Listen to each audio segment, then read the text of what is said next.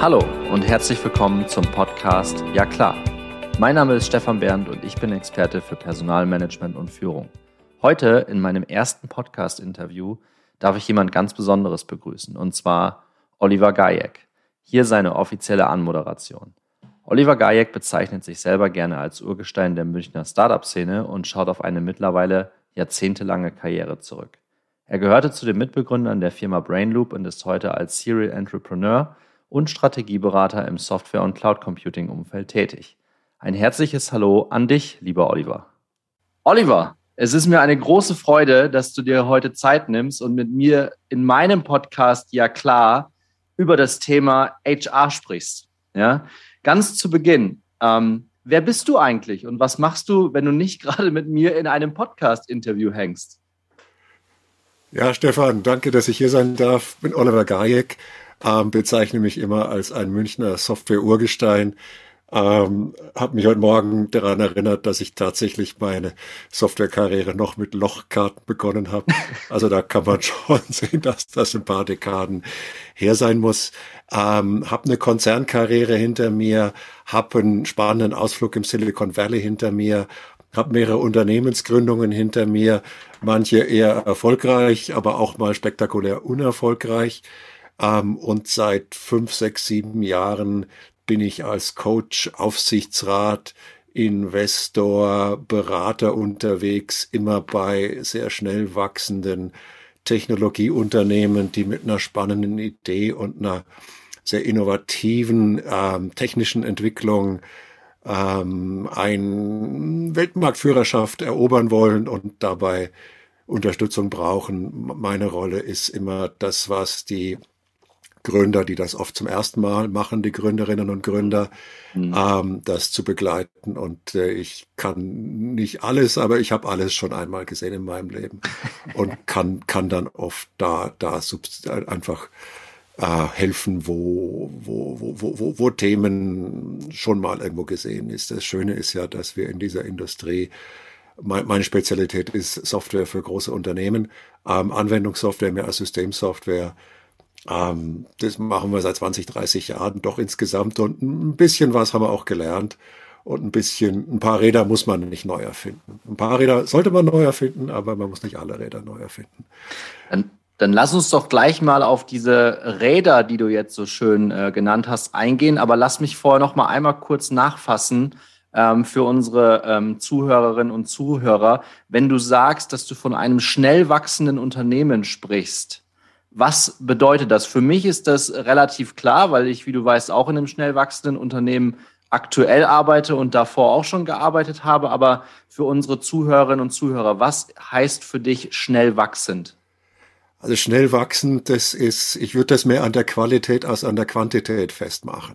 Aha. Also ich bin in Unternehmen gewesen, wo man im Monat 100 Leute eingestellt hat. Ich bin im Unternehmen gewesen, wo ich selber im Monat 12, 13 Leute jeden Monat eingestellt habe. Und das heißt dann auch, ich habe sonst nichts gemacht, außer Personalgespräche zu führen und hinterher aufzuräumen, wenn ich mal wieder eine falsche Entscheidung gemacht hatte. was bei den, den Schlagzahlen dann auch immer gern passiert. Ähm, das kann auch heißen, dass wir einen Menschen pro Quartal ähm, holen, wenn wir eher eine kleine, feine Boutique sind. Ähm, ich glaube, es geht eher darum, bei dem Schnellwachsen immer, es geht um das Delta zwischen dem, was wir heute sind und was wir eigentlich schon sein müssten. Ähm, das Spannende in, in Startup, gerade in Software, ist, wir können wir können ja größer tun, als wir sind. Wir können eine tolle Website haben, wir können ein tolles Produkt haben, wir können eine hochinnovative innovative Idee haben, die kein anderer hat. Ähm, ein schlauer Mensch hat ja immer gesprochen vom Sitzriesen im Internet, wo ich mich deutlich größer machen kann. Und ähm, schnell wachsend heißt dann auch insbesondere, dass ich halt immer schaue, wie, wie komme ich hinterher und erreiche zunächst den, den Zustand, den ich meinem Markt und meinem Kunden oder auch meinem Wettbewerber äh, in Anführungszeichen vorgegaukelt habe. Also das ist für mich eher eine, eine Qualität dessen, ich will nach vorne, ich will mehr, ich will auf keinen Fall stehen bleiben. Stehen bleiben ist keine Option als jetzt eine spezifische Anzahl von Mitarbeiterinnen und Mitarbeitern, die da jedes Quartal oder jeden Monat dazukommen müssen.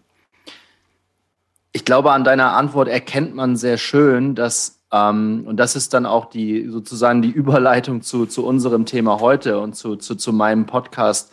Ja klar, ähm, also in der Antwort sehe ich, dass wir schnell wachsen nicht im Duden nachschauen können und sehen, okay, schnell wachsen bedeutet einfach für als, als globale Idee, wir stellen zehn Leute im Monat ein oder sowas. Das, das, ist, ein, das ist zu einfach. Das, das funktioniert anscheinend nicht. Es kann also wirklich von bis sein. Das heißt, dieses Kontinuum hat eine unglaubliche Bandbreite, was ja auch das Themenfeld HR, Human Resources, Personalmanagement, ähm, Personalwesen ja, ähm, auch, auch darstellt.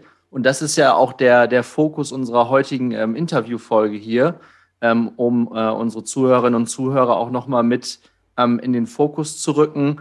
Ähm, wir haben uns vor einiger Zeit miteinander unterhalten, ähm, lieber Oliver, und wir haben uns da auch besprochen, dass das Thema HR oder die Funktion HR eigentlich im Kern in die Geschäftsführung gehört. Ja, also das Themenfeld an sich. Wollen wir da mal einsteigen, warum du diese, würde ich sagen, steile These, weil das ist ja noch nicht in allen Unternehmen so, ne? Also es gibt immer noch sehr, sehr viele Unternehmen, wo das Thema HR wirklich noch in der Administration verwurzelt ist und dieser Mehrwert nicht gesehen wird. Wollen wir da mal auf ein, zwei Kernargumente eingehen, wo du sagst, Freunde da draußen, passt mal auf, das Thema ist so wichtig, das gehört ganz auf die, auf die Top-Führungsebene.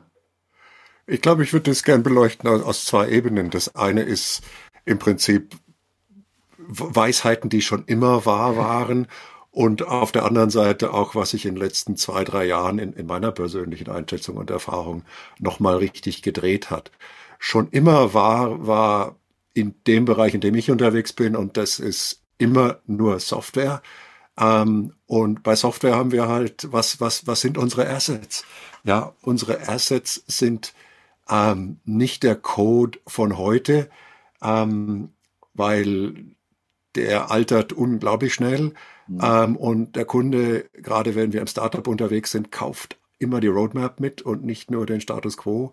Ähm, wir wissen, dass die Assets, ähm, das sind, das sind hochtalentierte Mitarbeiterinnen und Mitarbeiter. Wir kennen die, die, die, den Impact, den Hochtalentierte gerade im Bereich Software Mitarbeiterinnen und Mitarbeiter haben können. Ähm, wir wenige Mitarbeiter einen riesigen Impact haben können. Ähm, und wir haben keine Patente, wir haben keine Gebäude. Ähm, unsere Kunden sind theoretisch hoch volatil und können jeden Tag woanders hingehen.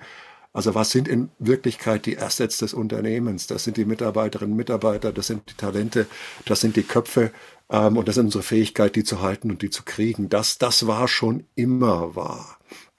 Ähm, und das hat schon immer das Thematik Personalmanagement für ein Unternehmen, das, das derartig aus dem, aus dem Knowledge und aus dem Talent der Mitarbeiterinnen und Mitarbeiter arbeitet, ähm, speziell gemacht. Ähm, dazu kommt noch, dass, wenn wir jetzt weiterhin im Kontext sprechen vom, vom schnell wachsenden Unternehmen, wie gesagt, egal wie viele Leute das jetzt sind, das ist eine andere Disziplin des Personalmanagements als im Konzern und eine andere Disziplin des Personalmanagements als in einem Unternehmen, das, und das will ich jetzt auch gar nicht wertend verstanden wissen, das nicht mehr wächst. Ähm, es gibt auch spannende Unternehmen, auch im Technologiebereich, die ganz bewusst das, äh, in, in, in, ein, in ein Konstrukt hochprofitable, ich sag mal, Boutique hineingehen und sagen, okay, jetzt habe ich hier 30, 40 Leute, ich habe meine, ähm, ich habe meine meine, meine Nische gefunden, die ist hochprofitabel und ich fange jetzt an, richtig Geld zu drucken.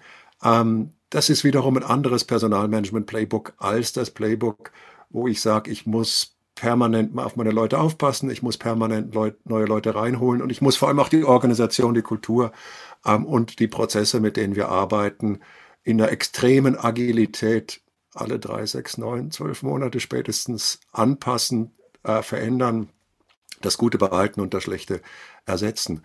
Ähm, und das sind Sachen, die schon immer wahr gewesen sind und die eine unglaubliches Skill im Personalmanagement voraussetzen. Ähm, wir können dann nachher nochmal sprechen über die spezifische Dialektik und, und, und auch die Interaktion zwischen, sagen wir mal, dem Unternehmer, der Unternehmerin auf der einen Seite. Ähm, ich denke immer gern an CEO als unternehmerisch geprägte Persönlichkeiten ähm, und eben der Personalmanager oder der Personalmanager auf der anderen Seite. Und was wir in den letzten drei bis fünf, zwei Jahren natürlich gesehen haben, ist nochmal die, die unglaubliche Transformation der der, der Erfahrungswelt, der, der Wertegefüge, der Ansprüche, des Angebots und auch der, der, der, der Forderungen der nächsten Talentgeneration. Ähm, wir sind gerade auch in der Software, wir sind in Technologien ändern sich sehr schnell, mentale Agilität ist unglaublich wichtig. Wir mhm. haben ein unglaublich großes Bedürfnis, unsere ähm, unsere Talente insgesamt auch immer, immer aufzufrischen und, und, und junge Menschen reinzubekommen, auch, auch weil wir erfahrene Menschen oft gar nicht mehr bezahlen können. Ähm, auch ein Thema, was, was ungeheuer spannend ist aktuell. Und die Art und Weise, wie wir mit Talenten sprechen und ähm, wie wir mit Talenten für uns gewinnen und wie wir Talente in unsere, in unsere Organisation integrieren, da brauchen wir eine neue Klaviatur für die nächste Generation der Mitarbeiterinnen und Mitarbeiter. Und das ist gerade was, was nicht jeder Unternehmerin, nicht jeder Unternehmer aus dem Stand drauf hat, in Anführungszeichen, vielleicht auch nicht drauf haben soll, ähm, und wo es eine unglaublich kompetente und, und dann auch begleitende Unterstützung braucht. Das geht weit über die klassische Exekution des Personalwesens mhm. hinaus. Du hast vorhin einen Punkt gebracht, wo bei mir sofort äh, was aufgeleuchtet ist, quasi in meinem, in, in meinem Hell. Du hast das Wort Skills genannt. Ähm, jetzt ist es so, ähm, dass, dass auch ich mit Unternehmerinnen und Unternehmern zu tun habe, mit Geschäftsführerinnen, mit Vorständen auch schon zusammengearbeitet habe. Ähm, was ist dieser, was würdest du aus deinem Erfahrungsschatz sagen? Was ist so dieser eine Skill, den eine HR-Leiterin, ein HR-Manager oder ein Chief People Officer, wie wir auch immer diese Position nennen mögen, was ist dieses eine, was diese Person in die Geschäftsführung mitbringen kann, was du bei anderen Unternehmerinnen und Unternehmer jetzt auch vielleicht in der Vergangenheit ein Stück weit nicht gesehen hast? Na, ich, ich mach's mal schwarz-weiß, ne, weil, weil wir wollen ja da auf den Punkt kommen. Ja. Ähm, das, was ich suche, ist, ist eine unglaubliche Empathie mhm. und ich, eine unglaubliche Sensibilität, gekoppelt mit einem extrem guten Gespür und auf Altdeutsch können wir sagen Skillset für wann der richtige Zeitpunkt ist, aktiv was anzufassen, sei das Einzelschicksale, sei das Organisator organisatorische Themen. Ähm, ich habe da so ein ganz klares mentales Bild und das, ich, ich, ich versuche das mal zu malen. Mhm. Das ist ganz platt. Ähm, die meisten von uns sind groß geworden mit zwei Elternteilen. Ähm, und die Elternteile haben ihr Bestes versucht, den Kindern gegenüber aus, aus, aus, aus, aus, von einem Blatt zu singen, mit einer Stimme zu sprechen, was natürlich eine völlige Fiktion ist. Hat es nie gegeben, wird es nie geben, soll es nicht geben. Kein Kind weiß sehr genau, mit welchen Themen er oder sie zu welchem Elternteil geht und ähm, hat da ein unglaubliches Gespür dafür. Und das ist gut und wichtig so, weil sonst wäre es ja immer nur eine Sache. So haben wir vielleicht dann doch mehr als die Summe der Teile. Und ich glaube, dass es einfach in so einer Organisation einerseits einen Auftrag gibt, Gas geben Gas geben, fordern, Druck machen. Das macht Spaß, das ist der Wille zum Erfolg. Und das sehe ich schon ganz klar einfach in der Rolle der Unternehmerin, des Unternehmers, in Anführungszeichen CEO, Geschäftsleitung verankert. Die haben einen Job zum Gas geben. Ähm, die sagen, mehr ist besser. Ja, und ähm, das ist wichtig. Und dann brauche ich eine Dialektik, die, die da genau daneben ist. Ich brauche jemanden, wo die Mitarbeiterinnen und Mitarbeiter wissen, gibt es jemanden, passt auf mich auf, da gibt es jemand, sieht mich, da gibt es jemand, macht sich Gedanken darüber, wie wir hier eigentlich arbeiten und was von dem, was wir aus der Vergangenheit mitgebracht haben, noch relevant ist und wo wir Handlungsbedarf haben, was besser zu machen und was neu zu erfinden.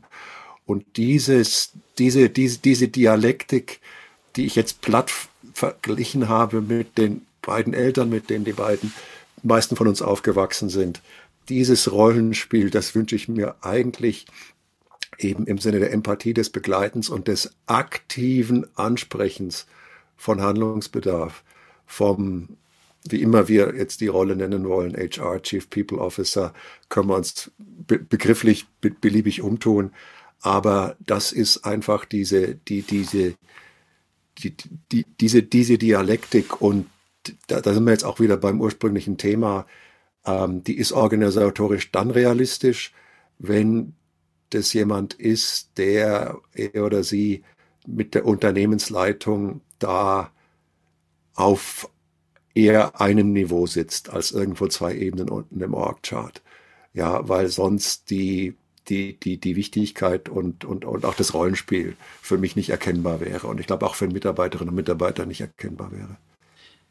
Jetzt ist es aus meiner, aus meinem Erfahrungsschatz so und ähm, sicherlich, wenn Leute diesen Podcast hören, werden sie mich dafür auch ein Stück weit steinigen, weil das jetzt recht pauschal und vielleicht sogar so wie du sagst platt rüberkommst. Aber wenn ich in die Unternehmensspitzen, in das Top-Management reinschaue und das meine ich auch mit voller Überzeugung auch überhaupt nicht despektierlich, dann sehe ich dort viele alte weiße Männer. Mit alt meine ich zwischen, I don't know, 45 und 60 gegebenenfalls. Die haben eine gewisse Karriere hingelegt.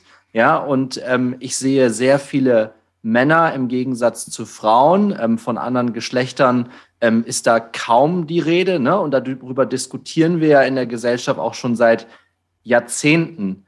Ähm, wie, wie siehst du das? Hast du da einen ähnlichen Blick drauf?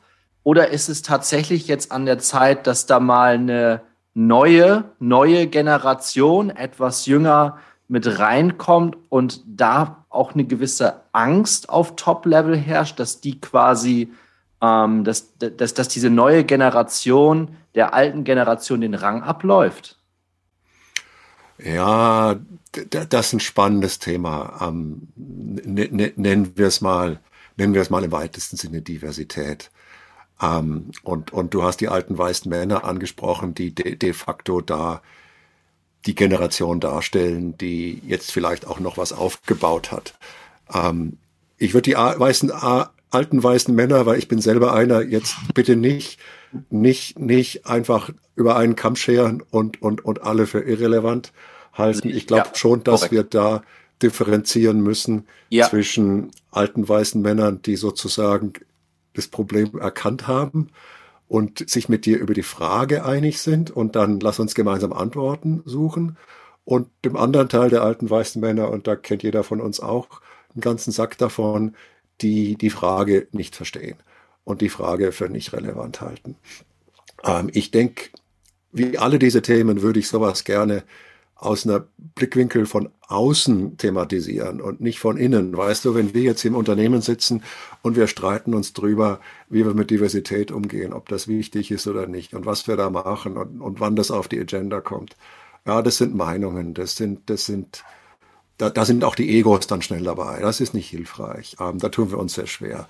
Aber ich glaube, wir können solche Diskussionen sehr gut auflösen, wenn wir nach draußen gucken und dann einfach mal auf unsere auf unsere Constituency schauen und dann schauen wir auf die Talentgeneration, die wir mhm. brauchen für unser Geschäft. Und wir schauen nicht nur auf die Talentgeneration, die wir für unser Geschäft brauchen, sondern auch auf die nächste Generation der Entscheiderinnen und Entscheider bei unseren Kunden. Und da, glaube ich, ist es in keiner Weise übertrieben und in keiner Weise ähm, tendenziös, wenn, wenn wir sagen, in, in fünf Jahren können wir viel von dem, was Unternehmen heute noch bringen, im Sinne von mangelnder Diversität und im Sinne von, von mangelnder Gesprächsbereitschaft und mangelnden, mangelnden Instinkten, das können wir nicht mehr bringen. Da kriegen wir keine Mitarbeiterinnen und Mitarbeiter mehr und die nächste Generation der Entscheiderinnen und Entscheider bei unseren Kunden wird uns auch ganz komisch anschauen. Und ich glaube, aus dieser Perspektive wird dann der Handlungsauftrag an vielleicht auch ein etablierteres Unternehmen, vielleicht auch mit alten weißen Männern in der Geschäftsleitung, das ist ja erstmal nichts Verkehrtes, ähm, wird der Auftrag ziemlich deutlich und der Handlungsbedarf, glaube ich, auch akut und, und brisant. Das kann das können die nicht drei Jahre noch nach hinten schieben. Ich glaube an, an der Stelle auch nochmal an, an alle, die diesen Podcast dann auch hören. Ich glaube, Pauschalierungen oder generell pauschale Aussagen haben noch nie geholfen. Das zeigt auch der Blick in die Vergangenheit und das wird sicherlich auch etwas sein, was sich in der Zukunft über verschiedene Generationen hinweg auch nicht ändern wird. Ne? Und deswegen, es gibt halt diese, es braucht immer irgendwie Begrifflichkeiten, um gegebenenfalls ein paar Schubladen aufzubauen. Und äh, das ist das, worauf ich hinaus will. Und wenn ich mit dir heute spreche, Oliver, wir ich habe das Gefühl, wir sprechen da auf Augenhöhe. Du bist jetzt ein bisschen älter als ich. Du, du, hast auch grauer meliertes Haar als ich, was total, was, was völlig in Ordnung ist. Ja, aber das ist eben das, was im Moment noch in der Unternehmenswelt auch in vielen Tech- und schnell wachsenden Unternehmen heutzutage noch anzutreffen ist. Und da bin ich auf deine, auf deinen Blickwinkel jetzt auch gespannt. Äh, was ich beobachte, auch, ähm, auch in meinem aktuellen Unternehmen, in dem Unternehmen, für das ich vorher gearbeitet habe, wie gesagt, es geht nicht um pauschalierte Aussagen, aber was ich beobachte, ist, dass, dass die Augenhöhe einfach nicht da ist, dass die nicht miteinander kommunizieren können oder auch wollen, weil, und da kommen wir zurück auf den Skill, den du vorhin genannt hast, weil auch, und da muss ich die junge Generation auch mit in den Kontext bringen, weil eben eine gewisse Empathiefähigkeit fehlt, wirklich diese kleine Extrameile zu gehen, äh, sich in die andere Person hineinzuversetzen, die Intention dahinter auch ein Stück weit zu verstehen. Das ist etwas, das beobachte ich immer mehr. Du sagtest es vorhin, dass da auch viel Ego-Drive bei vielen Menschen mit dabei ist. Ich glaube, den müssen wir ein Stück weit auflösen und dann geht es auch in die, äh, in die richtige Richtung. Aber wie kriegen wir die Leute dazu, ähm, sich aufeinander einzulassen. Was beobachtest du da?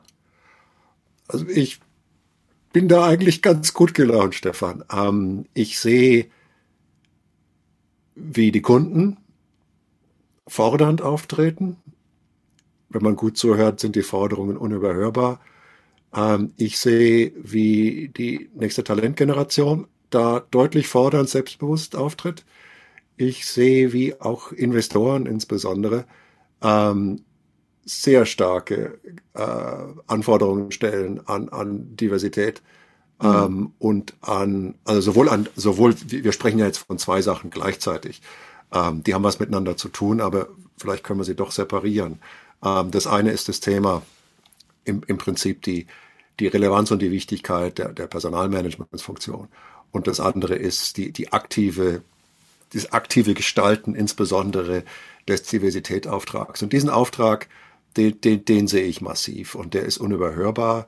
Ähm, und ähm, da, da, kann, da kann sich auch keiner wegducken. Würden wir heute ein Foto unserer Company publizieren, wo nur Männer drauf sind, würden wir ein Foto publizieren, wo nur weiße Mitarbeiterinnen und Mitarbeiter drauf sind. Ähm, da haben wir schon die richtigen Reflexe und, und die Gesellschaft hat die richtigen Reflexe entwickelt. Ähm, Entschuldige, das, das, Entschuldige, ja. dass ich dich da, da kurz unterbreche, Oliver, weil da kommt mir sofort, das ist noch gar nicht so lange her, dass die äh, Münchner Sicherheitskonferenz war. Und da ist tatsächlich ein Bild viral gegangen, wo ich gedacht habe, mein lieber Herr Gesangsverein wird darauf reagiert. Ja, das war dieses Bild von den CEOs dieser, dieser Welt, die irgendwie, ich keine Ahnung, 20, 25, 30 weiße Männer saßen da im Alter zwischen, war schwer zu erkennen, aber ich würde sagen zwischen 40 und 60. Und es hat für eine Riesenaufruhr gesorgt. Da gab es einen richtigen Shitstorm. Aber die Realität scheint ja dann de facto noch so zu sein. Ah, das Bild habe ich auch gesehen und das war schon wirklich eklatant und äh, ähm, gibt, gibt schwer zu denken. Äh, jetzt bin ich nicht so sehr in Konzernen drin, aber also ich glaube, dass wenn du heute in einem, in, in einem Siemens oder einem BASF oder einem Henkel oder einem Adidas unterwegs bist, ähm, dass die Firmen schon sehr aktiv am Thema Diversität arbeiten. Ähm, da glaube ich, sind die Konzerne, vermute ich, zum Teil sogar besser unterwegs und aktiver mm. unterwegs mm. als jetzt der ein oder andere Mittelständler. Ähm, also auch mehr im Fokus der Öffentlichkeit stehen. Ne? Also wenn ich jetzt mal an schnell wachsende Unternehmen denke, für die ich jetzt aktiv tätig bin und war, das sind B2B Unternehmen, ja, Business to Business für unsere Zuhörer, um diese, um diese Abkürzung auch kurz zu erklären. Das sind Firmen und Unternehmen ähm, unterschiedlichster Couleur, die aber im täglichen Alltag, ich sag's mal ganz einfach, nicht in der Werbung vorkommen. Und gerade bei Softwareunternehmen ist das ja auch so im B2B-Bereich. Das ist alles eher immer im Hintergrund. Ja, und da ist man nicht so sehr präsent. Wenn ich jetzt an die Firmen denke, die du gerade genannt hast, das sind alles Firmen, äh, die kann dir wahrscheinlich ähm, fast schon mein kleines Patenkind mit anderthalb Jahren aufsagen, so ungefähr, ja, weil es das irgendwo schon mal gehört, gesehen, vielleicht sogar gelesen hat, bei Mama und Papa gehört hat. Ähm, ich glaube, das ist ein Riesenunterschied, wenn du in der öffentlichen Wahrnehmung drin steckst, wie viele große Unternehmen, dann kommt der Druck von außen ganz enorm drauf, auch in die Richtung, diesen Handlungsauftrag anzunehmen. Das ist sicher richtig. Ähm, indirekt kommt der bei unseren mittelständischen Softwareunternehmen natürlich auch an. Mhm. Stichwort Kundenerwartung, Stichwort Erwartung der nächsten Talentgeneration. Ähm, ich bin da ganz gut gelaunt. Also die, die nächsten, die, die letzten drei, vier Jahre haben da eine massive Veränderung ähm, in, in der Gesellschaft, in der wir leben, ähm, hervorgebracht und das, das geht nicht weg und das geht munter so weiter da ist ein bisschen Generationenthema drin, aber ich würde es nicht an den Generationen festmachen. Und insbesondere, wenn wir auch, lass uns, lass uns einfach wieder mal über das Personalthema sprechen. Also ganz simpel einfach Talente bekommen. Ja, ja, Talente bekommen. Und ein Thema, das mich momentan sehr stark bewegt, allen Unternehmen, mit denen ich arbeite, ist die unvorstellbare Explosion der Gehaltsniveaus bei erfahrenen Mitarbeiterinnen und Mitarbeitern. Ähm, so dass du mit vernünftigen Investitionsmöglichkeiten dein, dein Geschäft zum Teil gar nicht mehr richtig strukturieren kannst, weil du die Leute gar nicht mehr kaufen kannst. Was heißt das? Wir müssen uns Gedanken machen, wie können wir insbesondere Quereinsteiger, wie können wir insbesondere flexiblere Arbeitsmodelle, wie können wir Teilzeit, wie können wir Jobsharing, wie können wir Training, wie können wir Remote Global Workforce. Ja. also wir müssen da ganz anders drüber nachdenken, wie und wo unsere Talente herkommen, was wir denen anbieten ähm, weil wir einfach Leute mit Erfahrung, zumindest hier in München, wo ich unterwegs bin, einfach nicht mehr bezahlen können. Und allein daraus ergibt sich dann für ähm, die Unternehmensleitung und das Personalmanagement eine ganz spannende Diskussion über, wie schauen denn eigentlich die Mitarbeiterinnen und Mitarbeiter aus, die wir in den nächsten fünf Jahren an Bord holen wollen und können. Ja, absolut. Ich glaube, äh, Oliver, da hast du Stoff für fünf bis zehn weitere Podcast-Folgen quasi gerade einmal äh, runtergedonnert für, für unsere Zuhörerinnen und Zuhörer. Von daher, das können wir aber mal separat besprechen und gegebenenfalls sogar eine zweite Podcast-Folge, also wir zwei aufnehmen. Ähm, mit, mit dem Blick auf die Uhr, lass mich äh, zum, zum Abschluss noch, noch ähm, eine Frage stellen, Oliver, um es wirklich auf den Punkt zu bringen. Und dieser Podcast steht ja auch für Klarheit. Und bei dem Wort Klarheit baue ich in der Mitte wieder das HR rein, gedanklich für unsere Zuhörerinnen und Zuhörer. Was hast du, wenn jetzt Unternehmer, Personaler zuhören, Führungskräfte gegebenenfalls, was ist so deine eine Empfehlung, wo man mit starten sollte, dieses Thema HR auf die Geschäftsleitung anzugreifen? Was ist so dieser eine, eine Tipp, den du geben kannst? glaube, was wir vorhin besprochen haben, diese Dialektik zwischen Gas geben, Aufgabe des Unternehmers, der Unternehmerin, und aufpassen auf die Menschen und auf die Organisation. Diese Dialektik, die ist, die ist mein zentrales Bild. Ich habe Schwierigkeiten mit Organisationen, wo nur Gas gegeben wird und alles andere wird sozusagen im darwinistischen Selbstorganisation dann dem Zufall überlassen. Ähm, das geht gut 10, 20 Leute, 30, manchmal 50, aber spätestens bei 70 Leuten, bei 100 Leuten dann sowieso nicht mehr, fliegt, fährt das dann an die Wand und die Leute laufen weg und ähm, keiner weiß warum.